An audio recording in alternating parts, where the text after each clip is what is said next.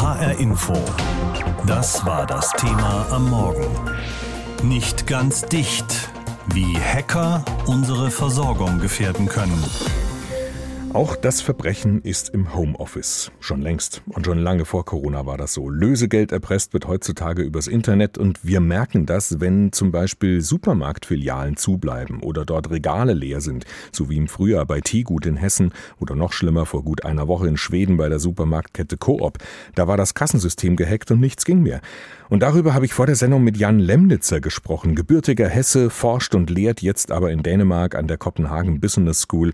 Dort beschäftigt er sich vor allem mit Cyberkriminalität und auch deren politischen Folgen. Herr Lemnitzer, geben Sie uns doch mal einen Einblick in diese Welt der Cyberkriminellen. Wie läuft so ein Angriff ab und mit welchem Ziel? Normalerweise beginnt das mit einer Phishing-Attacke, das heißt, die Passwortzugänge eines Mitarbeiters einer Firma werden abgegriffen und dann arbeitet sich der Angreifer weiter, äh, bekommt dann Administratorenprivilegien, sieht die Daten, greift die Daten ab und dann wird diese Ransomware-Software gestartet, die Daten werden verschlüsselt, es kommt eine Mitteilung an das Unternehmen, hallo, ihr seid jetzt äh, Opfer unserer Attacke geworden, zahlt bitte diesen Betrag X in den nächsten 48 Stunden in Bitcoin. Und ähm, weil viele Unternehmen bei den Backups besser geworden sind, wird jetzt auch noch zusätzlich mit der Veröffentlichung der Daten gedroht, was dann auch wiederum äh, Probleme mit Kunden oder Bußgelder zur Folge haben könnte. Und bei diesen Angriffen geht es letztlich nur ums Lösegeld. Die, die Leute wollen möglichst schnell, möglichst viel mhm. Geld abgreifen. Deswegen wird alles wahllos angegriffen, was eventuell ein Lösegeld zahlen könnte. Das reicht von der großen Firma, die Handys für Apple herstellt, bis zur Stadtverwaltung in Sachsen-Anhalt oder äh, einem Krankenhaus in Düsseldorf. Und die Spur scheint immer wieder nach Russland zu führen. Ist da was dran? Ja. Das ist ein Business, das ist ein ausgeklügeltes Ökosystem von Cyberkriminellen. Da gibt es etwa ein Dutzend sogenannte Ransomware-Gangs, die haben diese Spezialsoftware entwickelt die haben Businesspartner, Affiliates, Hacker, die sie über russischsprachige Foren anwerben. Die machen dann die eigentlichen Angriffe. Ähm, die Passwortdaten, die Zugänge, die sich dafür brauchen, die können Sie auch in Foren online kaufen. Das ist auch kein Problem. Dann gibt es noch die, die Geldwäscher, die dann äh, die, die, die Bitcoin-Zahlungen, die reinkommen, waschen auf verschiedenste Weisen. Und es gibt auch noch spezielle Mitarbeiter, die sich äh, um die Verhandlungen mit den Opfern kümmern. Die, die Kriminellen nennen das Kundenservice. Hm.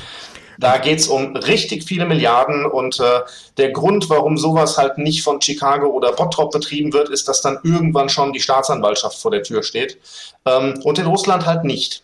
Da gibt es seit vielen Jahren ein Gentleman's Agreement, dass äh, weder Verwaltungen noch Unternehmen in Russland angegriffen werden. Also alles, was Russisch als Spracheinstellung im Rechner hat, ist, ist sicher.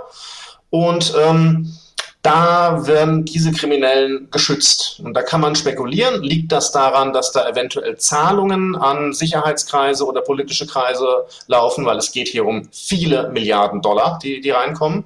Also da ist dann die Frage, ob dann auch an Putins Umfeld zum Beispiel Zahlungen gehen. Ähm, wir haben jetzt aber auch mit einem äh, niederländischen äh, EU-Parlamentarier Bart Grothus den ersten EU-Politiker, den ich gesehen habe, der äh, auf Twitter spekuliert hat. Diese ganze Instabilität, die durch Ransomware ausgelöst wird, könnte man auch als im strategischen Interesse Russlands mhm. sehen. Also wir wissen seit vielen Jahren, es gibt keinerlei Interesse Russlands, gegen diese Kriminellen in irgendeiner Form vorzugehen. Sie haben ja vorhin schon gesagt, eigentlich sind die Ziele ziemlich wahllos, wer halt eben anbeißt sozusagen. Aber es hat so ein bisschen den Eindruck, als hätten die Hacker es vor allem auf den Handel abgesehen, oder? Der Eindruck täuscht. Äh, wenn eine Handelskette zugemacht wird, merken das die Leute. Ähm, wenn eine, eine Schraubenfabrik im Württembergischen erpresst wird und die Produktion stillsteht, ist das nicht so auffällig, wie, wie wenn jetzt in Coop in ganz Schweden zu ist. Also es wird nicht wirklich erkannt, welchen Umfang das mittlerweile hat, wie viele Unternehmen, wie viele Verwaltungen regelmäßig angegriffen werden im Moment. Wäre es besser, man wüsste das? Also ich meine, man kann es verstehen aus Unternehmenssicht, dass man damit eher hinterm Berg hält, weil man damit ja auch quasi eine Schwachstelle offen zugibt. Aber wäre es besser, man würde offen damit umgehen?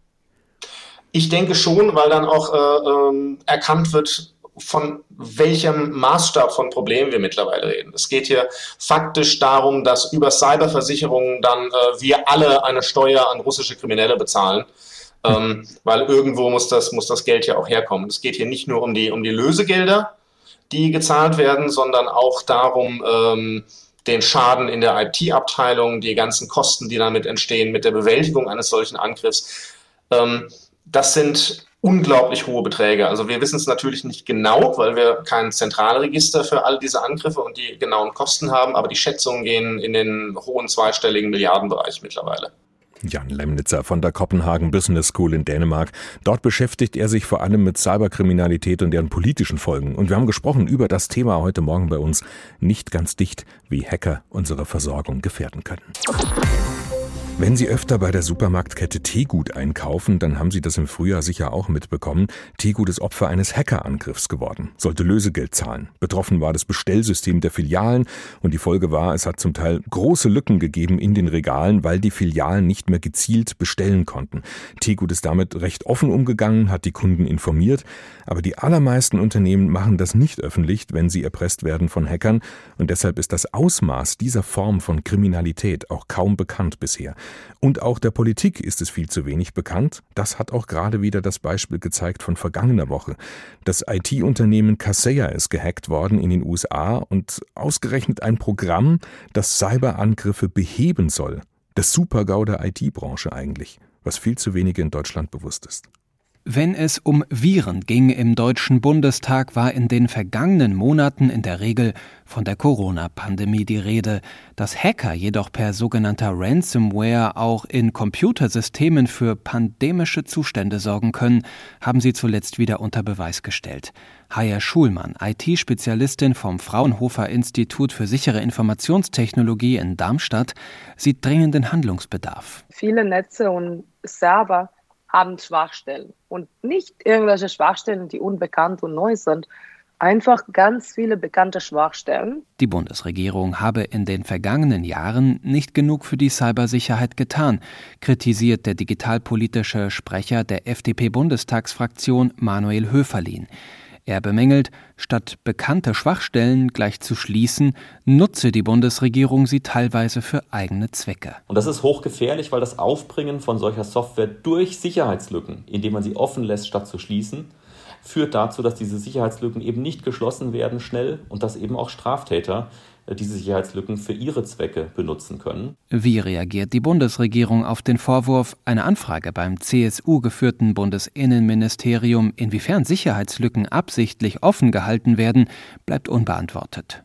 Der digitalpolitische Sprecher der SPD-Bundestagsfraktion Jens Zimmermann sagt, es gebe keinerlei Anzeichen, dass eine Schwachstelle, die von Sicherheitsbehörden genutzt wurde, zu einem kriminellen Angriff geführt hat. Aber Zimmermann räumt ein, es brauche mehr Transparenz. Es muss am Ende da ja immer ein Abwägungsprozess stattfinden, weil es darf nicht sein, dass eine Sicherheitslücke genutzt wird, so wichtig das vielleicht für die Erlangung von Informationen über Schwerkriminelle, über Terroristen sein mag, was am Ende zu einem großen Schaden durch Cyberkriminelle führt. Und deswegen muss da sehr, sehr genau hingeschaut werden und daran mangelt es aus unserer Sicht aktuell. Und das ist nicht der einzige Mangel der deutschen Cybersicherheit.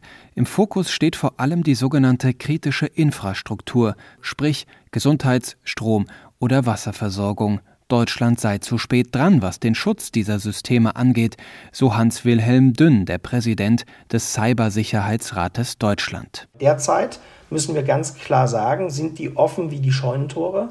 Und ähm, hier besteht auch unter Umständen dann ähm, Gefahr von Leib und Leben. Es brauche häufig mehrere Wochen, bis betroffene Unternehmen oder Institutionen überhaupt bemerken, dass sie Opfer eines Cyberangriffes geworden sind. Deshalb sind wir aufgefordert, wirklich auch zu gucken, dass wir uns institutionell, und zwar weltweit, vielleicht auf einer UN-Ebene aufstellen, dass wir Gremien schaffen, die dieses Thema endlich in die Hand nehmen. So Hans-Wilhelm Dünn vom Verein Cybersicherheitsrat Deutschland.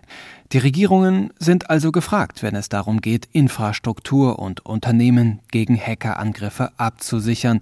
Machtlos sind sie im Kampf gegen Cyberkriminelle nicht. Auch wenn klar ist, 100%igen Schutz vor Hackerangriffen kann auch die Politik in Zukunft nicht herstellen. Sebastian Schreiber und was die Politik tun kann, um sich besser aufzustellen gegen Hacker und Cyberkriminelle. Das Thema heute Morgen bei uns und darum geht es übrigens auch in einem Podcast auf unserem Politik-Channel von H-Info in der ARD Audiothek. HR Info. Das war das Thema am Morgen. Nicht ganz dicht, wie Hacker unsere Versorgung gefährden können. Kindergärten in Neuseeland, ein IT-Unternehmen in Deutschland und eine Supermarktkette in Schweden. Sie alle haben was gemeinsam. Sie sind nämlich Opfer geworden ein und desselben Hackerangriffs vor gut einer Woche. R-Evil nennt sich die Gruppe, die Spuren führen nach Russland und diese Gruppe von Hackern hat eine Schwachstelle gefunden in einer Software einer amerikanischen Firma. Ausgerechnet ein Hersteller von Sicherheitssoftware gegen Hackerangriffe. Und mit dem Ausspielen eines Updates sind dann die Erpresser auf die tausende Rechner gelangt von vielen Unternehmen auf der ganzen Welt. Nicht ganz dicht sind nicht die Hacker, sondern die Sicherheitssysteme eben vieler Programme. Das Ziel dieser und auch anderer Hacker ist meistens recht schlicht. Es geht nicht um die Weltherrschaft und nicht darum, uns alle zu infiltrieren und fremdzusteuern, sondern es geht einfach um Lösegeld. Ein Punkt im kleinen Einmaleins der Hacker. Worum geht es? Um Ransomware, Erpressungstrojaner aus dem Baukasten. Ransom heißt Lösegeld. Im Darknet kann man fertige Ransomware erwerben oder ganz einfach mieten. Die Programmierer bleiben dabei oft im Dunkeln. Immer wieder im Verdacht Netzwerke in Russland. Wer Ransomware mietet und damit Geld erpressen will, muss dann einen Teil der erpressten Erlöse an die Programmierer weiterreichen. Ein ziemlich erfolgreiches Geschäftsmodell. Seit Jahren ist Ransomware auf dem Vormarsch. Neben Privatpersonen, bei denen in der Regel wenig zu holen ist, konzentrieren sich die Netzerpresser in der Hauptsache auf große Firmen, global agierende Unternehmen oder auch Unis und kommunale Einrichtungen wie Ämter oder Kliniken. Die Forderungen werden immer dreister. Wie geht das? Einfallstor Nummer eins, verseuchte E-Mails, also Nachrichten mit einem Anhang, auf den jemand draufklickt. Kann heutzutage jeden passieren, denn die Mails sind so gut gefälscht, dass sie ja eigentlich schon echter sind als echt. Dann wird der Rechner befallen, alle Daten darauf werden verschlüsselt und hängt der Rechner in einem Firmennetz und das ist schlecht abgesichert, dann macht sich der Trojaner über das gesamte Netz, über alle Datenspeicher her. Ganz dumm läuft es, wenn auch die Backup-Systeme ungesichert in diesem Netz hängen. Werden die befallen, dann ist der Ofen aus. Zweiter Weg, ein System wird direkt angegriffen, also über geklaute Passwortzugänge oder schlecht abgesicherte Schnittstellen ins Netz. Was passiert dann? Die Erpresser nehmen Kontakt auf und verlangen natürlich Geld. Sie haben den Schlüssel, um die Daten wieder zugänglich zu machen. Je größer das Unternehmen, je weiter der Befall vorangekommen ist, desto dreister werden die Forderungen. Denn die Gangster wissen, haben sie auch die Backup-Systeme erfolgreich befallen und verschlüsselt, können sie die Forderungen nach oben schrauben. Bezahlt wird in anonymen Kryptowährungen wie beispielsweise Bitcoin. Das macht es den Ermittlern extrem schwer, die Geldströme nachzuverfolgen. Warum nimmt das zu? Hören wir mal, was Arne Schönbohm, der Chef des Bundesamtes für Sicherheit in der Informationstechnik BSI, dazu sagt. Die Lage ist natürlich geprägt von der Corona-Pandemie und die Cyberkriminellen haben darauf sehr schnell reagiert. Und äh, denken Sie an Phishing-Mails, betrügerische Webseiten, Schadsoftware, die die Verunsicherung durch die Corona-Krise gezielt ausnutzen. Und dieses geschieht weltweit. Der BSI-Chef weiß auch, warum die Online-Gangster ihre Aktivitäten global ausweiten. Bei den Angriffen gilt es teilweise, ich versuche einfach mit einem Schadprogramm möglichst viele Systeme zu erreichen. Entsprechend groß ist dann die Wirkung und der potenzielle Benefit. Warum redet da keiner drüber? Weil die Macher dieser Ransomware jede erdenkliche Möglichkeit nutzen, im Dunkeln zu bleiben und zu agieren. Nichts wäre dümmer, als sich zu brüsten und darüber öffentlich zu reden. Darum sind die Hacker den Ermittlern auch immer einen Schritt voraus. Das weiß auch Arne Schönbohm vom BSI. Es ist wie ein Rennen zwischen Hase und Igel. Sobald wir eine neue Entwicklung haben, sagen die Cyberkriminellen, ich bin schon da.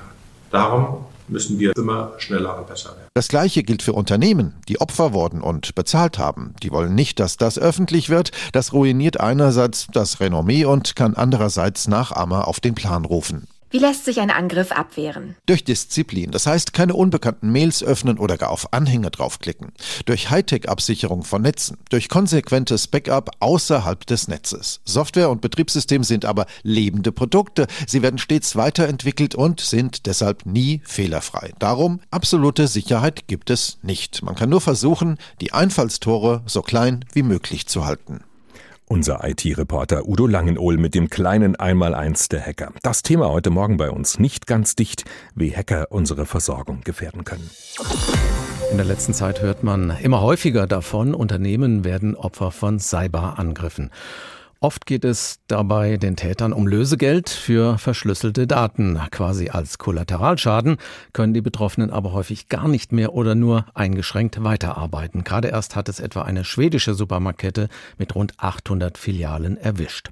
Was das für die Verbraucherinnen und Verbraucher bedeuten kann, berichtet jetzt Roman Warschauer. Eine Supermarktkette, die von einem Cyberangriff betroffen ist. Das kann Auswirkungen auf jede Kundin, auf jeden Kunden haben. Im Mai dieses Jahres führte so ein Angriff etwa zu Problemen bei der hessischen Supermarktkette Tegut. Tagelang waren IT-Systeme gestört. Das ein oder andere Regal blieb daraufhin leer. Manch ein Produkt fehlte, berichteten Kunden damals. Man hat schon gesehen, dass was weg war. Das war bei Reibekäse, Parmesan oder so, da war auch ein Hinweisschild. Also, dass die Regale natürlich irgendwie leer sind und und ja, das ist natürlich ärgerlich, weil man kann sich ja natürlich nicht die Sachen kaufen, die man möchte. An der Kasse, also da, wo man mit Karte zahlen kann, ist extrem langsam. Ich dachte am Anfang, dass es gar nicht funktioniert. Vor allem im ländlichen Raum, wo es vielleicht nur einen Supermarkt in einem Ort gibt, könne so ein Cyberangriff wirklich ein Problem sein, sagt etwa Dennis Romberg beim Verbraucherzentrale Bundesverband zuständig für Digitales. Vor allem bestehe aber auch die Gefahr, dass bei einem Angriff Kundendaten abgegriffen würden. Dass dann Daten von von mir verwendet werden und ich eine Phishing-E-Mail bekomme, die sehr echt aussieht, die vielleicht sogar nach dem Supermarkt aussieht und sagen, hier, das muss bestätigt werden, klick mal bitte da drauf. Und wenn ich dann als unbedarfter Nutzer da draufklicke, ja, dann kann es sein, dass ich mir Schadsoftware einhandle, dass ich selber mein, meine Geräte verschlüssele und Lösegeld zahlen muss oder dass andere Trojaner auf meinen Geräten landen. Nach dem Angriff auf Tegut tauchten später tatsächlich Kundendaten im Darknet auf. Bei der aktuell betroffenen schwedischen Supermarktkette Coop sollen hingegen nur Daten verschlüsselt worden sein, um Geld vom Unternehmen zu erpressen. Angegriffen wurde auch gar nicht die Supermarktkette direkt, sondern ein IT-Dienstleister, der Software für Kunden verwaltet. Zum Beispiel diese auf dem aktuellen Stand hält, Updates verteilt. Ronald Eikenberg, Redakteur bei der Computerzeitschrift CT. Bedeutet, eine Firma verlässt sich darauf, dass das alles sicher ist und installiert das und bekommt dann auch die Updates äh, ausgeliefert. Und darüber wurden dann eben äh, Schädlinge verteilt, ein Verschlüsselungstrojaner in dem Fall. Und das sind Angriffe, vor denen kann man sich eigentlich nicht schützen. Heißt also auch, im Prinzip kann jede Art von Unternehmen, jede Organisation, jede Behörde, die Kunde bei so einem angegriffenen Dienstleister ist, indirekt Opfer werden. Schon in der Vergangenheit hat es Opfer aus vielen Bereichen gegeben, erklärt Verbraucherschützer Dennis Romberg. In den USA gab es letztens den Fall einer Ölpipeline, woraufhin dann die Benzinpreise sehr stark anzogen, weil Benzin nicht geliefert werden konnte. Und wir hatten im letzten Jahr in Deutschland auch den Fall, dass ein Krankenhaus betroffen war und sich dann von der äh, Notaufnahme abmelden musste. Und hier geht es dann sehr schnell eben auch in wirklich lebensgefährliche Bereiche. Und zuletzt sind natürlich auch die privaten Computer, Smartphones oder Tablets der Nutzer bedroht. Häufig werden Updates für Betriebssysteme und einzelne Programme praktisch automatisch eingespielt. Das ist eigentlich gut, können so doch Sicherheitslücken oft rechtzeitig geschlossen werden. Doch theoretisch können eben auch diese diese Update-Routinen missbraucht werden. Wie man es auch dreht und wendet, am Ende muss sich auch der Endnutzer darum kümmern, dass im Zweifelsfall die privaten, wichtigen Daten nicht verloren gehen. Sicherungskopien sind also wichtig. Ronald Eikenberg von CT. Die Cloud ist da sicherlich eine gute Wahl. USB-Sticks sind eine gute Wahl. Eine Kopie befindet sich ja ohnehin auf dem Rechner und äh, da kann eigentlich nicht mehr allzu viel passieren. Und eine Kopie davon am besten auch noch außer Haus lagern, denn auch Feuer oder Überschwemmungen können schließlich Daten unbrauchbar machen, ob bei einer großen Supermarktkette oder eben beim privaten Nutzer zu Hause. Cyberattacken auf Handelsunternehmen. Was bedeuten sie für uns Verbraucher? Roman Warschauer berichtete, warum wir solche Angriffe nicht auf die leichte Schulter nehmen sollten. HR Info. Das Thema. Wer es hört, hat mehr zu sagen.